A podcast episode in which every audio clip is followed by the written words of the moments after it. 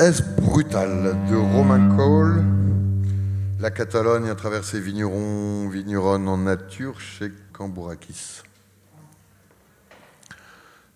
Tant d'argent dépensé quotidiennement dans des bouteilles, certains expliquent ça par l'alcoolisme, moi par l'écriture d'un livre.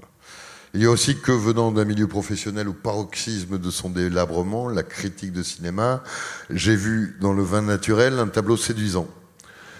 Les gens m'y sont apparus plutôt épanouis, gagnant bien leur vie, gagnant leur vie sans compromission et s'abandonnant régulièrement aux privilèges convoités de la bonne chair.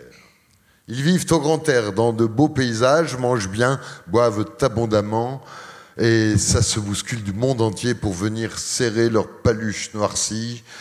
Un esprit de collégialité y règne, une certaine morale aussi.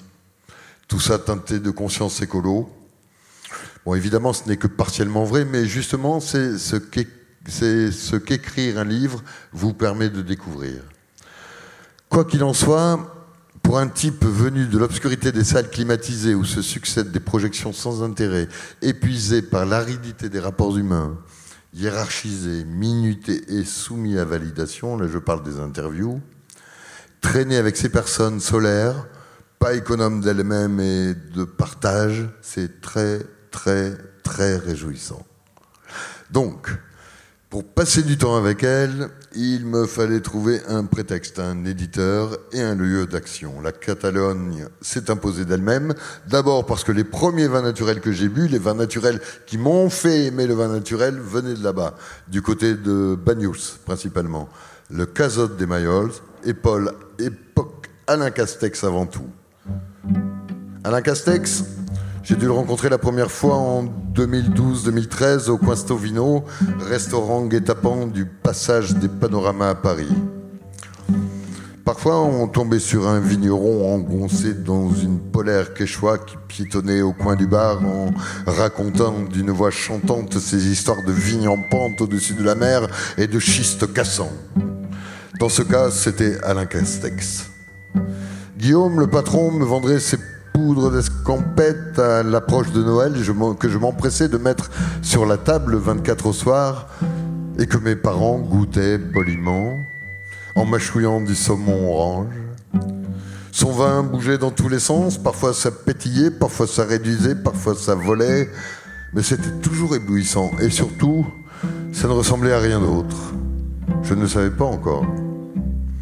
Mais ces dégustations renversantes reflétait bien le savant mélange de corps fourbu, de convictions radicales et de grande sensibilité intellectuelle qu'est le fameux Alain Castex. Ainsi, dans mon panthéon personnel, il y a un confortable fauteuil, pas très loin de Bob Marley, et en faisant ce bouquin, j'ai découvert que je partageais ce sentiment avec plein d'autres, du nord au sud de la Catalogne. Ce terroir rebelle et immense était un point de départ idéal. Par son identité et par sa dimension, son désir d'indépendance questionne la construction européenne. Son histoire à cheval entre l'Espagne et la France lui donne une certaine prestance au niveau géologique et climatique. C'est une profusion de sols et de microclimats différents et surtout, surtout, les terres demeurent très accessibles en prix ce qui a permis à beaucoup de jeunes vignerons de s'installer. Forcément, leur langage est différent, leur façon de faire du vin aussi. Ils sont la première génération.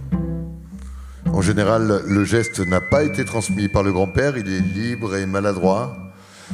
Et dans les 75 centilitres qui les relient au reste du monde, ça se ressent.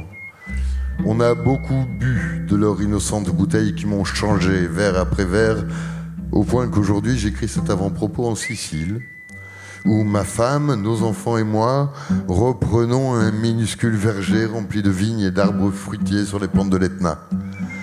Tous mes diplômes disparus dans la poubelle à verre, c'est donc ce projet en tête que j'ai recueilli l'essentiel des interviews pour qu'on puisse aussi lire, ce, aussi lire ce livre comme un petit guide du néo-vigneron dont je serai le premier bénéficiaire tel un ethnologue, la rigueur scientifique en moins, mon intention initiale a été de recenser, d'écouter, d'enregistrer, de filmer et de photographier le plus de vignerons nature possible. Pour apprendre à quoi ils ressemblent, ce qu'ils pensent, comment ils font. Et voir si je me reconnaissais un peu là-dedans. Un objectif encyclopédique euh, impossible, une mosaïque de mots et de pensées, un premier pavé forcément